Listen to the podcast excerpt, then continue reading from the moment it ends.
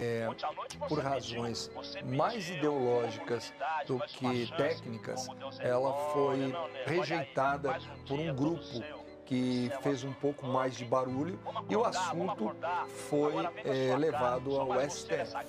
O assunto está lá para análise, porque se julgou que a nossa lei era uma lei excludente, uma lei que não olhava com carinho para os deficientes e suas famílias, mas ao contrário, essa lei, ela foi feita, a minha secretaria e a minha secretária, professora Hilda, ela enfrentou problemas com seus filhos, com o seu filho. E eu tenho ali na minha, na minha é equipe da secretaria pessoas que de fato tiveram é, dificuldades com seus filhos. Eu não estou falando de um teórico de livro, estou falando é de pessoas que viveram e vivem é, de uma maneira muito direta essa problemática. Você tem uma ideia, eu tenho uma diretora que é surda, que só se. Quer dizer, nós estamos falando em bilíngue, em sinais, em libras, mas eu tenho uma, uma, uma diretora muito capacitada, capacitada que é surda lá nesse, nesse grupo. Agora, como fazer? É, eu acho que uh, foi feito num passado num passado, primeiro, não se falava em atenção ao deficiente. Simples assim. Eles fiquem aí e nós vamos viver a nossa vida aqui. Aí depois, esse foi um programa que caiu para o outro extremo, o inclusivismo. O que é o inclusivismo? A criança com deficiência era colocada dentro de uma sala de alunos sem deficiência. Ela não aprendia. Acredite que eu acredito em você ela atrapalhava, entre aspas, essa palavra falo com muito cuidado, ela atrapalhava o aprendizado dos outros, porque a professora não tinha equipe, não tinha conhecimento para poder dar a ela atenção especial. E assim foi. Eu chego, ouvi as, a, a pretensão dessa secretaria e faço alguma coisa diferente para a escola pública. Eu monto salas de recursos e, e deixo a opção de matrícula da, da, da criança com deficiência à família e aos pais. A gente chama Marilu Cabanhas. Bom dia, Marilu. Olá, Glauco, bom dia. Bom dia a todo mundo que está acompanhando aqui o Jornal Brasil Atual. Bom, continua repercutindo a entrevista que o ministro da Educação, Milton Ribeiro, concedeu ao programa Novo Sem Censura da TV Brasil, quando ele criticou as diretrizes do processo de inclusão na educação do país e disse que estudantes com deficiência atrapalham o aprendizado de outros alunos. Bom, várias entidades, especialistas protestaram contra a fala do ministro e hoje nós vamos ouvir o que pensam as mães das crianças com deficiência. As nossas convidadas de hoje são a Ana Laura Prats, psicanalista, escritora, editora, pesquisadora da Unicamp e colunista do jornal GGN. Olá, Ana Laura, bom dia, prazer em recebê-la. Bom dia, Marilu, bom dia a todos, é um prazer estar aqui com vocês. Prazer é o nosso. E também a Vanira Conquidantas, jornalista, também sempre participando aqui conosco. Olá, Vanira, bom dia, seja bem-vinda. Bom dia, Marilu, Ana Laura, bom dia aos ouvintes, nesse belo dia de sol que pelo menos aumenta a nossa esperança, né? Ah, sem dúvida, realmente fica mais aconchegante, né? Essa, essa, esse, essa temperatura mais calorosa. Mas vamos lá, Vanira. Bom, primeiro, eu vou começar com a Vanira, tá, Ana Laura? Claro. Para ela, qual que é o impacto, né, Vanira, que você teve ao ouvir o ministro da Educação dizer que os estudantes com deficiência atrapalham o aprendizado de outros alunos? Você que é mãe da Mariana e conta um pouco a situação da Mariana, não é? E como é que você viu essa declaração do ministro? Eu acho que primeiro que atrapalha uh, a educação é ter um ministro com uma visão dessas, né? Porque eu acho que se ele tivesse tido a oportunidade de, de repente, quando ele estudou, quando ele esteve na escola, com uma pessoa com deficiência ou várias pessoas com deficiência, talvez hoje ele tivesse uma mudança, ele tivesse uma outra postura, porque uma pessoa tida como normal, que estuda com uma pessoa que tem deficiência, ambas se constroem, viram ser humanos melhores, então, eu acho que essa visão do ministro é um tiro no pé. Não adianta ele botar entre aspas a palavra atrapalhar, porque não tem como ele escapar que o que ele pensa é que atrapalha mesmo, né? E eu, eu tenho experiência. A Mariana tem 27 anos hoje, mas quem tem filho com deficiência, no caso ela tem deficiência intelectual, uh, pula de escola em escola, porque os professores realmente, tanto na escola particular como na escola pública, não continuam uh, não estando preparados. Agora, isso não é culpa do professor. Isso aí, a questão é o, o governo dar condições de os professores se prepararem para acolherem todo, todo tipo de deficiência. Porque o deficiente que vai para a escola, você pressupõe que não é aquele que, infelizmente, de repente, depende de ficar numa cama, é aquele que tem condições de ir para a sociedade. Ele não vai eh, trabalhar depois lá pelos 20, 25 anos ou outras idades se ele não passou por uma escola. Então, se ele já é excluído na escola, ele é excluído para a vida. Né? E eu, eu nem, nem sou favorável à inclusão, eu acho que não, nem devia ter inclusão, é, é todo mundo. O, o, o estudante, os pais dos estudantes que têm é, depois, eles gastam muito tem, muito, tem muito investimento fora do que está ali na escola, né? Eu tenho, por exemplo, a meninada que foi crescendo junto com a Mariana, e, e, a gente foi se encontrando nas escolas. Eu tenho experiência, por exemplo, tem o, Maurício Campos, é um menino que tem 24 anos, ele está há cinco anos trabalhando num, uh, numa, com carteira assinada, tudo, num projeto que chama Beleza em Todas as Suas Formas. Ele trabalha em salões de cabeleireiro e em spas como auxiliar de cabeleireiro, sempre acompanhado por um profissional está se dando super bem tá, e, e, já passou por várias uh, etapas. Tal. É, é, um resultado brilhante. Ele, ele passou pela escola, ele tem ensino médio. A, a, tem o caso, por exemplo, do Luan Schweppes, ele, ele trabalha no Outback, num dos shoppings de Santo Amaro, há cinco anos também, quase cinco anos, uh, ajudando uh, vários trabalhos na cozinha, e ainda quando ele termina o dele, ele quer ajudar outros profissionais é faixa preta de judô, dá aula para crianças uh, também que têm algum tipo de deficiência e para pessoa, pessoas carentes, com supervisão do professor. Quer dizer, ele faz a parte dele e ainda ajuda aquilo que todo, todos nós deveríamos ajudar, né?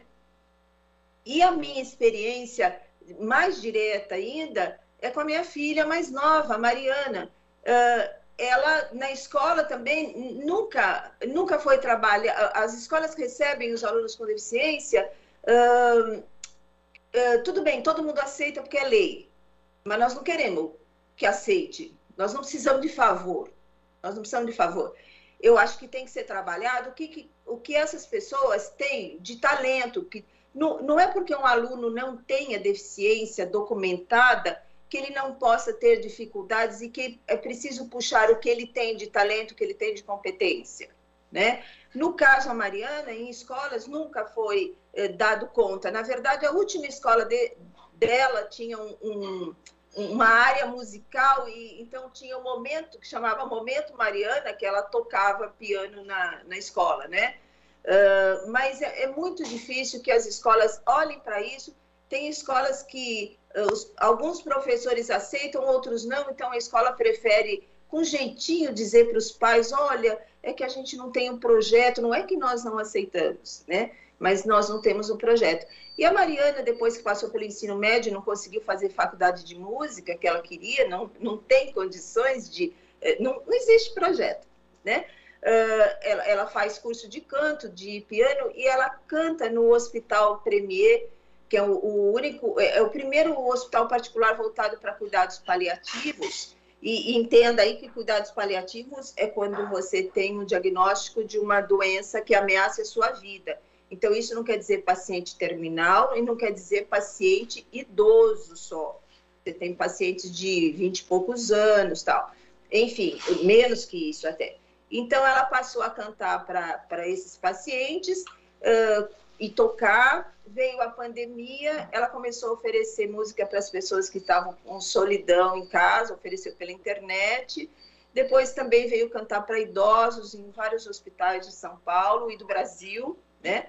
E depois também cantou para profissionais de saúde em hospitais, tal. E é, ontem ela teve uma experiência assim muito emocionante.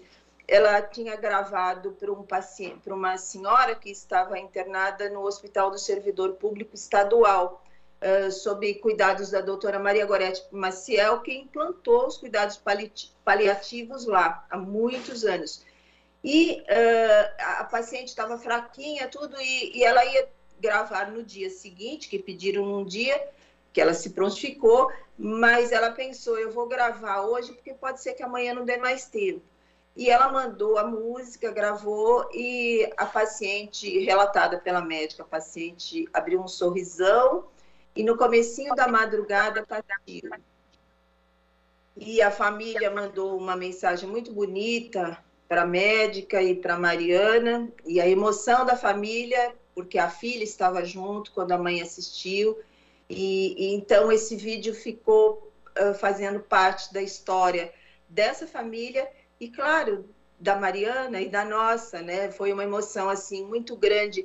Então eu acho que a gente, ao invés de, de fazer essa coisa assim, de ah, atrapalha tal, tem tantas construções que se faz para a gente ser ser, a gente pode ser um ser humano melhor, a gente precisa ser, a gente está vivendo um, um, momento que não dá para imaginar que venha uma declaração dessas, como universidade é para poucos, então, não, todo mundo paga imposto, todo mundo tem que exercer cidadania, a gente não pode aceitar uma fala dessa. Imagine, um ministro que já deu aula aí em universidade, que perigo, hein? Pode estar a cabeça desses alunos que foram alunos desse ministro, pensando assim.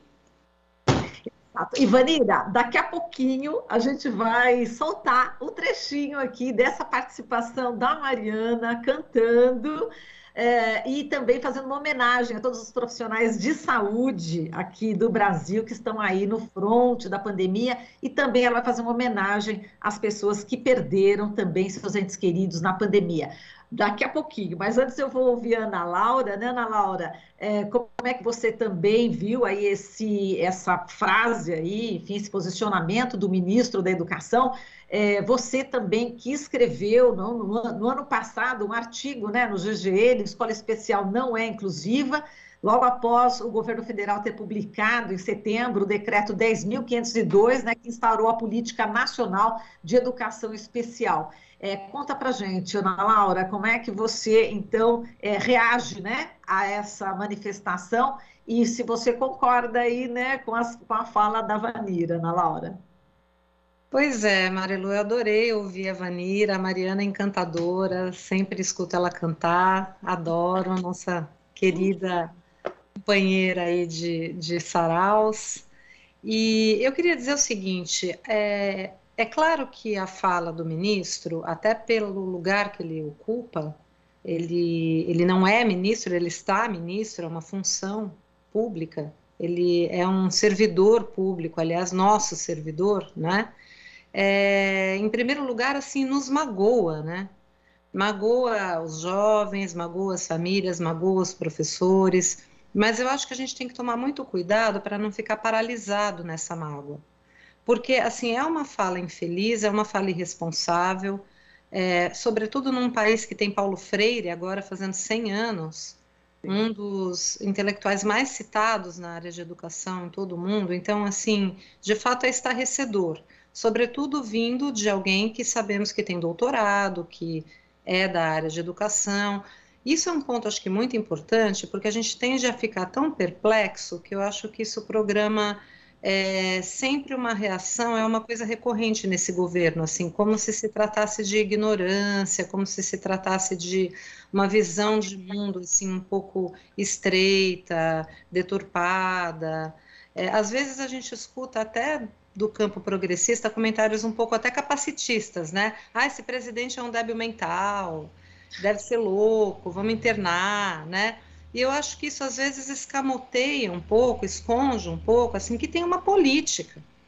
Isso é uma política, é uma política é, de exclusão, digamos assim, em todos os campos. E eu acho que na área da educação talvez seja uma, da, uma das áreas onde isso fica mais claro, assim.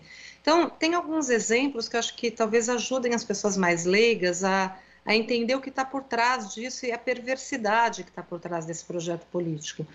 Então, é, a primeira coisa que eu acho que é muito importante que as pessoas entendam é que, assim, não existe deficiência em si. Acho que a Vanira já falou um pouco isso. A deficiência, ela sempre é relativa a, ao que a sociedade pode oferecer em termos de acessibilidade, em termos de suporte. Eu tenho um exemplo muito simples. O, nós aqui, nós três estamos de óculos. Eu não sei se alguém aqui é míope, alguma das três, né? Mas digamos que uma pessoa míope, antes da existência dos óculos, ela, é, ela seria cega. Uma mulher míope na Idade Média não poderia bordar, não poderia fazer serviços domésticos. Imagina uma pessoa com 6 graus de miopia na Idade Média. É uma pessoa incapacitada. A partir do momento em que a sociedade, a tecnologia vai avançando, a ciência vai avançando e a gente hoje tem lentes corretivas, uma pessoa míope não é mais considerada uma pessoa com deficiência, não é? Então, vocês vejam que é um exemplo bastante simples, mas que a gente pode estender muito do quanto a própria noção de deficiência depende do entorno, não é? Então, essa é a primeira coisa. Não existe uma pessoa com deficiência em si, não é? Existe, existem pessoas com capacidades múltiplas, com funcionalidades múltiplas, sempre relativas ao que a sociedade e a comunidade pode oferecer, não é? Enquanto coletividade. A segunda coisa que eu acho muito capciosa dessa proposta é essa da escolha, de dizer que as famílias têm direito a escolher. Então, é mais ou menos assim: é mais ou menos como se você convidasse um monte de gente para um show, não é? E tivessem pessoas cadeirantes, ali um grupo de amigos, pessoas não cadeirantes e pessoas cadeirantes. E daí você chega ali na porta do show, alguém fala assim para o grupo: olha, você pode escolher. Ou você vai com seus amigos por aqui, mas aí você vai ter que subir essa escadaria, ou você vai ali que tem rampa, mas só, só tem rampa ali daquele lado, você vai ter que se separar dos seus amigos e ficar isolado ali. Você vai assistir o show ali naquela gaiolinha, porque só ali que tem rampa. Mas se você quiser vir aqui subir a escadaria, não tem problema nenhum. Você vai atrapalhar, né? Porque você vai ficar tentando subir, seus amigos vão ter que te carregar, carregar a tua cadeira. Então, é, né, quem está atrás vai ter que ficar esperando. Então, você vai atrapalhar, mas é um direito seu, escolhe. É isso que o ministro está falando para as famílias, entendeu? Muitas delas que não têm é, noção, digamos assim, né? Nem todas as famílias com pessoas com deficiência são pessoas é, informadas ou que têm uma militância. Tem pessoas que simplesmente estão ali desesperadas querendo colocar o filho na escola, um direito universal, desde a Constituição de 1988. Aliás, é importante a gente destacar aqui que o Brasil é signatário de todas as convenções internacionais, não é? Que garantem o direito fundamental à escola e à educação, né?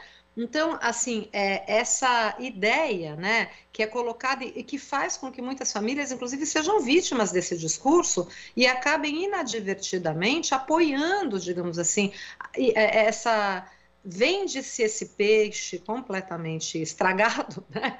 É, de que é, é, as, as crianças e os jovens se, serão mais bem assistidos, terão mais atenção, terão aparelhos, é, é, aparelhos no sentido de aparelhos públicos, né? Assim, é, é, de acessibilidade, os professores serão mais bem formados. Como se tudo isso, então, não pudesse ser é, é, implementado, não é? Garantindo a inclusão e a diversidade, né? Então, eu, acho, eu acho que esses, esses aspectos são interessantes porque permitem a gente ampliar um pouco e também é, parar com essa espécie de divisão que se provoca, né, numa espécie de rivalidade assim entre as famílias, né, das pessoas com deficiência. Como que tem família de pessoas com deficiência que apoiam essa ideia de que a classe especial, a escola especial seria melhor, né? E eu acho que a história, a nossa geração, meu filho tem 21 anos, é um pouquinho mais jovem que a Mariana, mas também é dessa geração pioneira. E acho que a, os nossos filhos eles são testemunho, né, do, e os, os, professores do Gabriel, é claro que nós somos privilegiados, somos brancos, meu filho estudou numa escola particular, mas mesmo assim foi uma luta, né? E, e, e assim, toda criança para aprender, todo adolescente para aprender, é, é, todo ser humano para aprender precisa de mediação.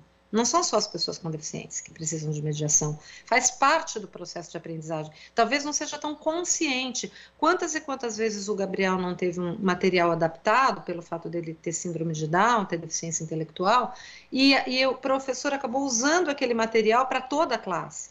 ou seja, toda a classe foi beneficiada por aqueles recursos é, visuais, é, né, por, por, por, é, por aquilo que, que supostamente é, é, ajudaria apenas o Gabriel e acabou ajudando a, a, classe como, como um todo. Então, eu acho que as pessoas com deficiência na escola também ajudam um pouco os professores a perceber que algumas coisas precisam ser mudadas de uma forma em geral. E fora que a convivência com a diversidade só pode ser benéfica para todos aqueles que querem construir uma sociedade mais é, igualitária, mais justa, mais humana, que eu, que eu imagino que é o objetivo de todos nós.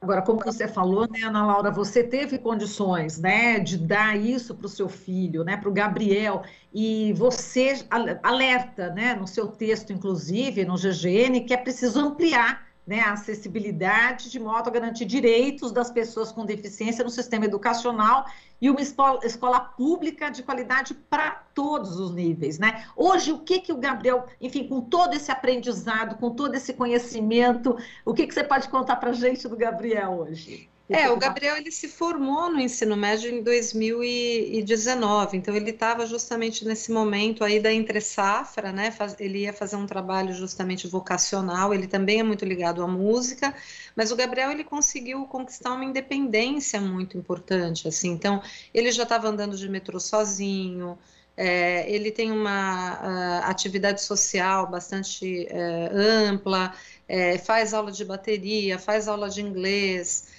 é, participa de uma série de projetos. É, ele é uma pessoa muito ativa, ele é um cidadão, ele vota, ele, né, ele participa, ele se manifesta, é, é, é tem, tem a personalidade dele, enfim, namora, né? É, se comunica, é, um, é, uma pessoa ativa, tem suas opiniões, pratica esporte. Então, eu tenho muita convicção de que é, ele só pôde conquistar essa é, posição de cidadania, né? É, ele, ele ia começar a fazer um curso de DJ, que é até o momento que ele está é, se interessando, digamos assim, né, por fazer, e também um, um, curso de recreação infantil, porque ele gosta muito de trabalhar com criança. Então, ele ia ingressar nesses dois cursos quando veio a pandemia. A gente teve que dar um passinho para trás, mas ele continuou participando online é, de várias atividades, de vários projetos.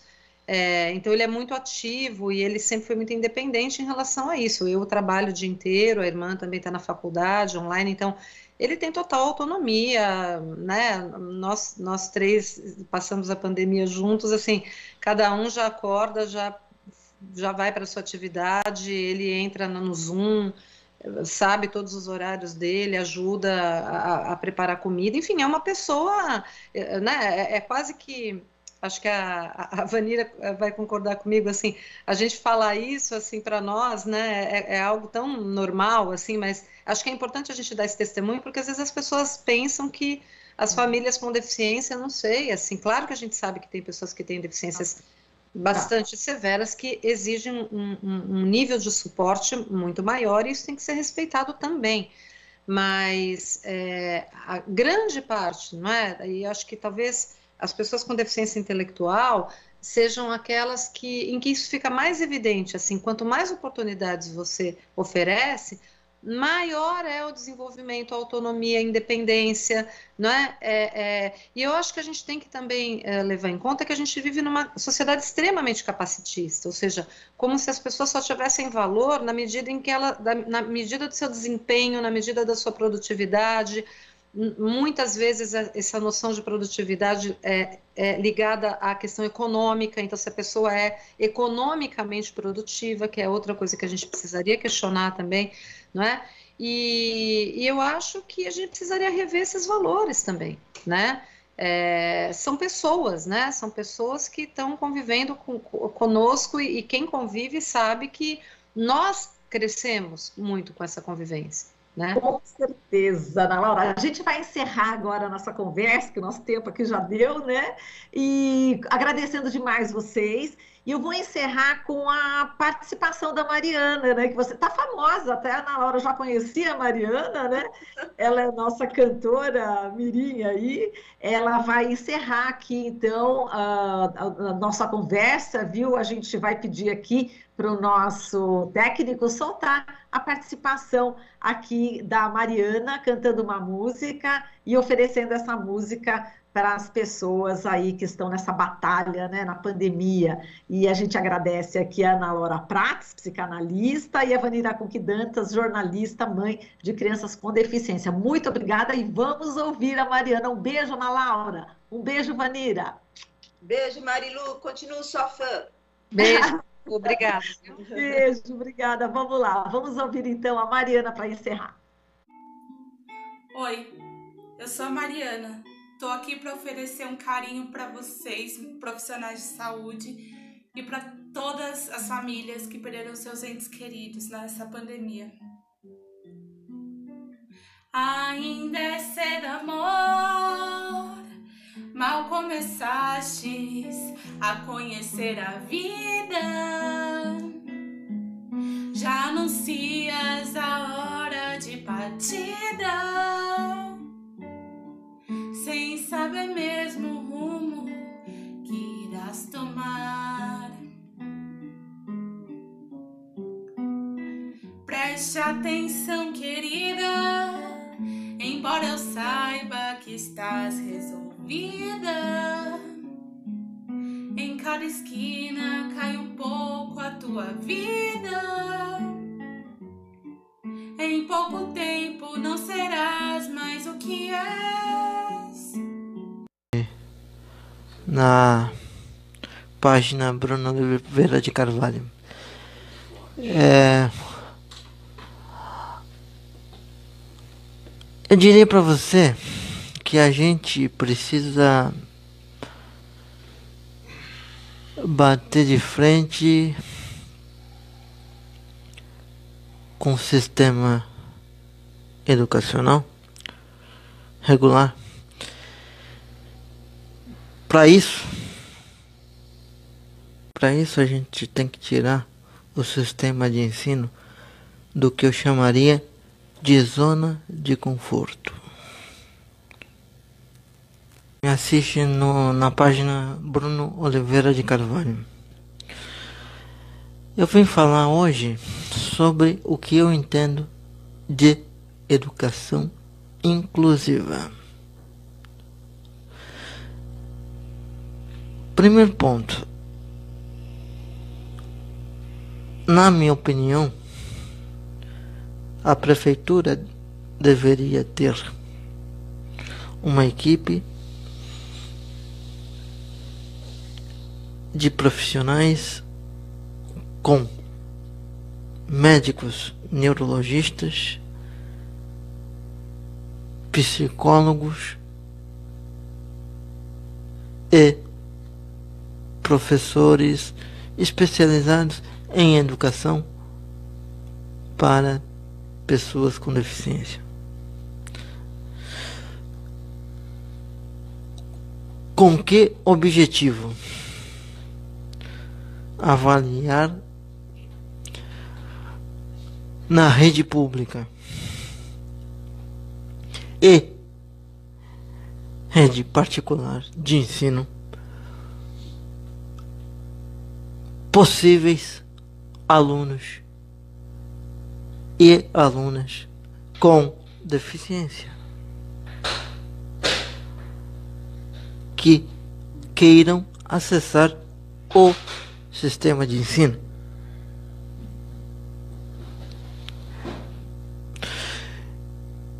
E essa equipe também ficaria responsável por acompanhar o desempenho na sala de aula. Em caso de avaliação positiva para essa criança ou adolescente com deficiência, poder estar no ambiente escolar em classe dita normal, regular.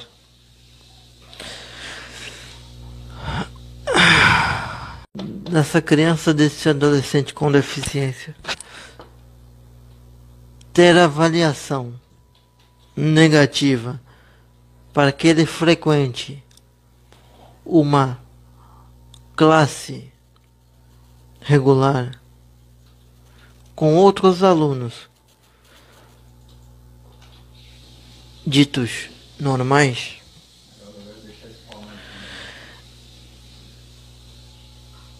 que ele seja mantido em, em ambiente escolar para que esses alunos é, para que esses alunos sem deficiência possam aprender possam aprender a conviver com a diferença humana.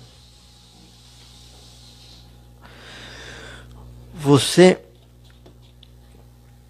disso aqui que eu vou falar, eu tenho certeza você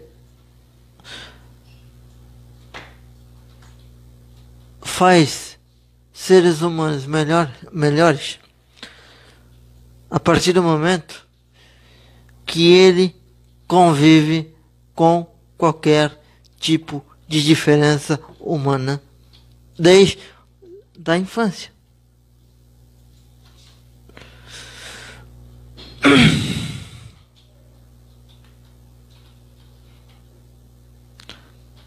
É isso que eu entendo sobre educação inclusiva. Ainda, se, ainda sendo necessário observar também a estrutura física do colégio. Se ele for atender uma pessoa com deficiência física, ele teria que observar o seguinte ponto. Essa sala de aula que atenderia a pessoa com deficiência física teria que ser em andar térreo.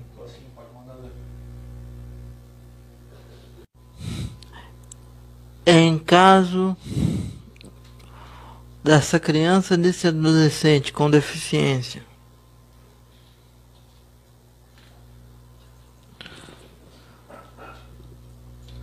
se, seja ser, né? Porque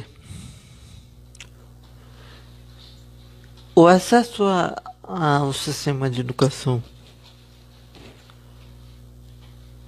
significa acesso ao conhecimento. E o conhecimento é uma arma que você tem para a defesa dos seus direitos. Para aprender a defender os seus direitos sociais.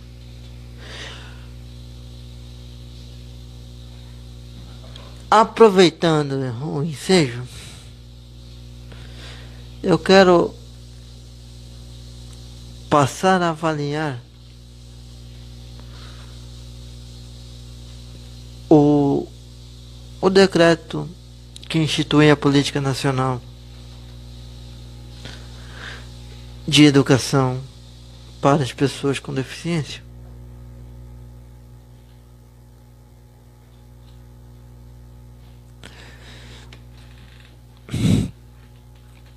Porque eu sei o que significa você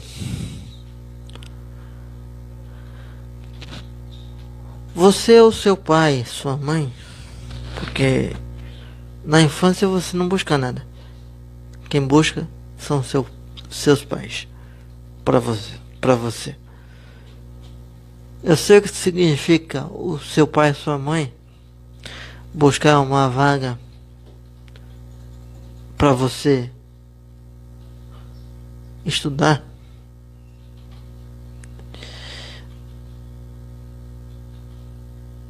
E voltar para casa com uma resposta negativa.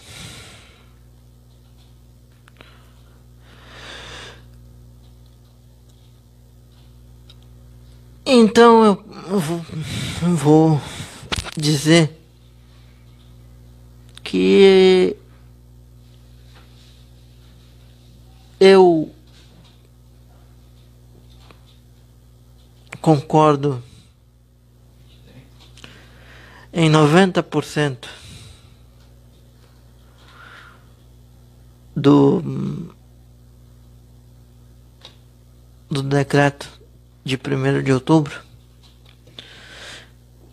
no sentido de responsabilizar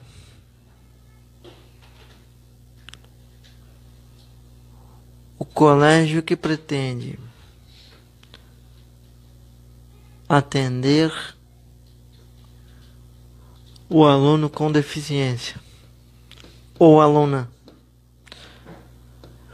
Por montar a estrutura adequada para poder para poder atender. A nível de desenvol desenvolver plenamente o potencial desta criança, deste adolescente. Mas tem 10% aí que poderia ser revisto. A, responsabilidade, a, responsabilidade, a responsabilidade compartilhada com os pais para saber se tem estrutura ou não.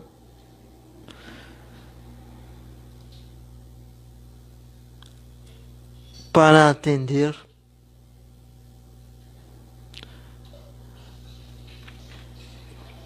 a pessoa com deficiência.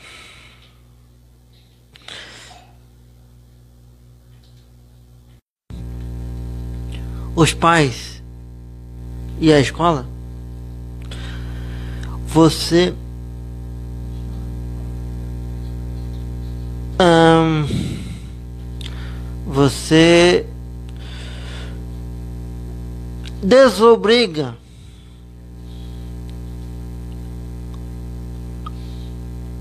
a escola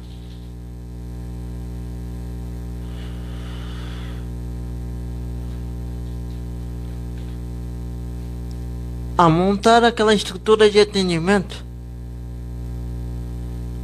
necessária para a criança com para a criança e o, e o adolescente com deficiência. A responsabilidade pela estruturação do atendimento das pessoas com deficiência em escola, na escola, né? Melhor dizendo, tem que ser da escola. Por quê? O sistema de ensino, na verdade, ele é discriminatório e preconceituoso com relação à pessoa com deficiência. Por que, que eu digo isso? Porque muitas vezes eu visitei colégios na adolescência. Via um certo colégio ter é, uma estrutura básica que pudesse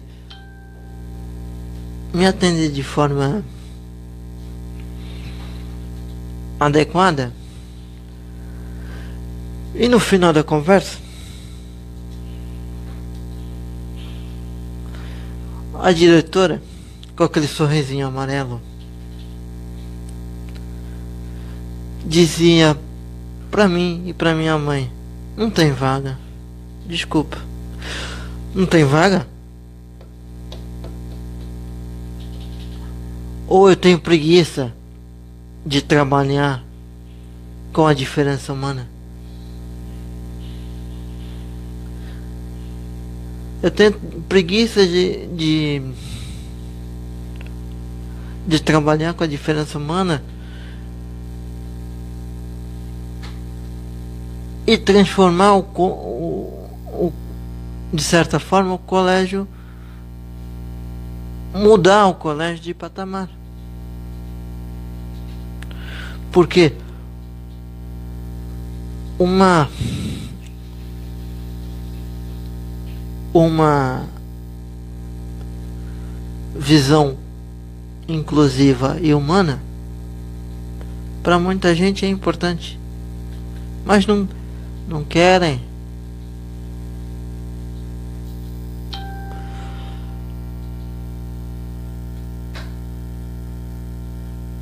Então, eu prefiro não trabalhar com a deficiência, com a criança ou adolescente com deficiência.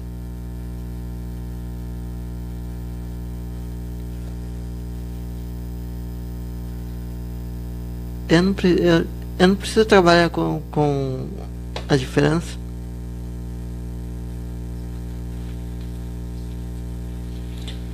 Né? Por isso eu peço a quem de direito, e se eu puder me dirigir a ao presidente da República. É, no sentido de reavaliar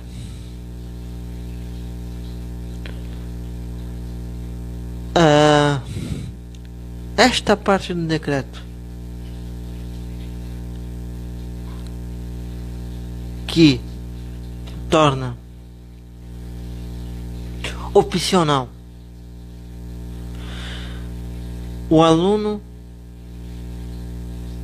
com deficiência ser matriculado ou não.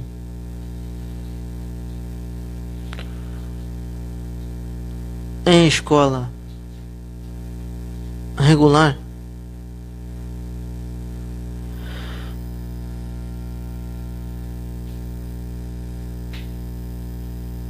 eu pediria que reavaliasse essa parte porque o sistema de ensino tem de ser responsabilizado. Sim.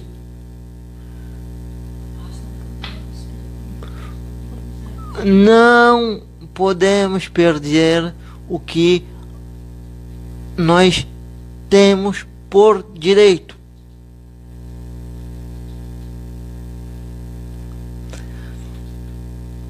Obrigado pela atenção. Boa noite para